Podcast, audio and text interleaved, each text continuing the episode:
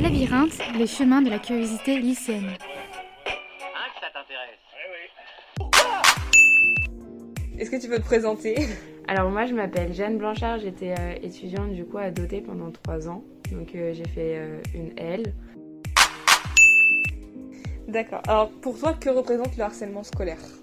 Bah moi en fait je l'ai vécu donc euh, pour moi c'est très... euh, dé- Enfin quand je, quand je parle de harcèlement scolaire c'est très destruction, c'est très chaos, c'est très violence, c'est très... euh, Bah, c'est tout ce qui va te prendre la tête, qui va t'épuiser, que ce soit moralement, physiquement. Enfin, c'est des choses que tu ressens autant dans ta tête, tu vois, que physiquement.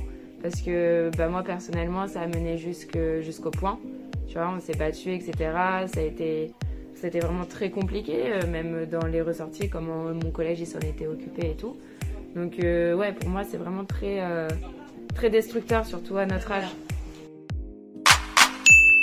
Est-ce que pour toi, il y a une façon d'y remédier? J'ai commencé les ambassadeurs euh, contre le harcèlement en seconde et j'ai terminé du coup en terminale, même si on a eu un peu l'année biaisée du coup. Et, euh, et voilà, on a, on a trop kiffé notre moment. ouais, bah nous en fait, euh, ce qu'on a privilégié du coup dans, dans tout ce qu'on dans tout ce qu'on a fait, dans toutes les actions qu'on a menées, etc., c'était le fait de parler.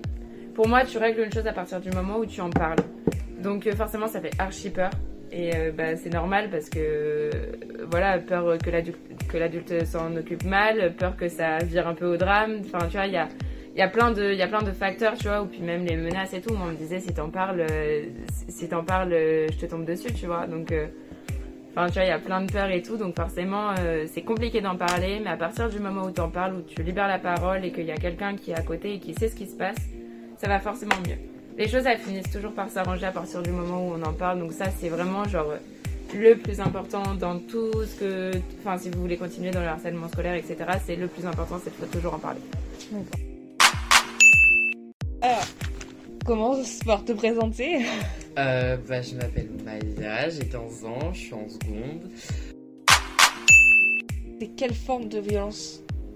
T'as- pour le harcèlement t'as- tu as subi Alors moi, euh, j'ai subi du cyberharcèlement, euh, violence morale, physique. Voilà. D'accord. Et comment est-ce que tu as réagi face à ça? Euh, bah, au départ, je me rendais pas du tout compte de la gravité des choses parce que c'est parti petit à petit. Ça a commencé avec du cyberharcèlement, donc sur les réseaux des messages de comptes n'avaient enfin, aucune activité ou quoi. C'est vraiment des faux comptes quoi. Et, euh, et du coup, suite à cela, après, ça a continué au collège et euh, des personnes que je ne connaissais absolument pas, même des personnes qui ne faisaient pas du tout partie du collège. Euh, ils étaient 12 précisément et bah, après ils ont commencé à me, à me taper petit à petit. C'est parti en fait de petites je te pousse dans les couloirs à je te tape dessus dans les vestiaires quoi et dans les toilettes. Et ça a duré combien de temps Ça a duré 6 mois à peu près. D'accord. Ça ne continue plus actuellement. Non, actuellement ça ne continue. Qu'est-ce que, enfin, qu'est-ce que ça a représenté pour toi le harcèlement euh Euh, D'un côté, je me dirais que ça m'a forgé mon caractère. Parce que bah, aujourd'hui, euh, je sais que bah, mon passé m'a détruit sur certaines choses, mais justement, je suis en, en phase où je me reconstruis beaucoup. Et aussi, euh, bah, ça m'a ça m'a montré que bah, le monde n'est pas si gentil qu'on peut le croire. Tout simplement. D'accord.